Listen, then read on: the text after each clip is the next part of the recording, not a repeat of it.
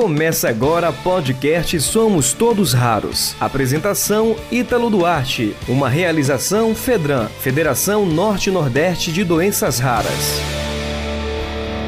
Está no ar, boletim semanal de notícias do podcast Somos Todos Raros, referente à semana do dia 15 ao dia 20 de novembro. Chegando com a primeira notícia, os membros da Subcomissão Especial para tratar de doenças raras, com foco no programa de triagem neonatal, realizaram, na quinta-feira, dia 18, uma visita técnica na Associação de Pais e Amigos dos Excepcionais em Goiás. A visita foi solicitada pelo deputado Dr. Zacarias. A Comissão de Seguridade Social e Família realizou na quarta-feira, dia 17, às 9h30, uma reunião deliberativa, que foram pautadas, entre outras propostas, o requerimento 395-2021 do deputado Dr. Zacarias, que propõe a inclusão dos seguintes convidados da audiência pública que vão debater sobre os desafios para ampliação do Programa Nacional de Triagem Neonatal, vice-presidente do Instituto Vida Raras, presidente da Febra Raras e Casa Hunter e da coordenadora de doenças raras Distrito Federal. Doenças raras. Brasil tem 17 clínicas e 3 milhões de pacientes.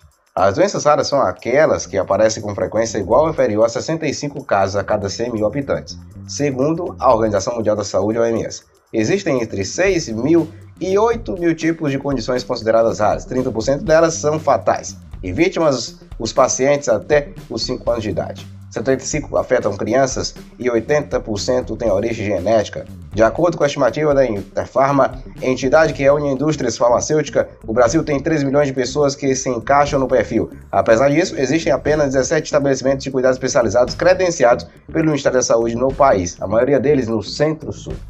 Gastos do SUS com doenças raras precisam de revisão. Pacientes, indústria farmacêutica e estudiosos do tema sugerem uma rúbrica orçamentária específica para custear os tratamentos necessários. Devido à pouca incidência e necessidade de acompanhamento constante, o tratamento contra doenças raras não é barato, nem os medicamentos que exigem tecnologia de ponta e são desenvolvidos para ajudar apenas alguns pacientes, nem os gastos com um time multidisciplinar de profissionais de saúde que atuam para evitar a progressão da condição ou pelo menos melhorar a qualidade de vida do paciente custam pouco.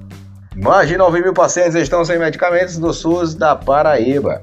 Mais de 9 mil pacientes da Paraíba sofrem com a falta de medicamentos fornecidos pelo Sistema Único de Saúde para o tratamento de Alzheimer, esquizofrenia, epilepsia, diabetes, hipertensão e doenças consideradas raras. Levantamento da Secretaria de Estado de Saúde registra o estoque zerado de 29 produtos no Centro Especializado de Dispensão de Medicamentos Excepcionais. A escassez dos remédios também prejudica pessoas que realizaram transplantes no estado. O tratamento com os medicamentos é fundamental para a reação positiva de pacientes e impedir a rejeição dos novos órgãos como fígado e coração. Você ouviu o podcast Somos Todos Raros. Apresentação Ítalo Duarte. Uma realização Fedran, Federação Norte-Nordeste de Doenças Raras.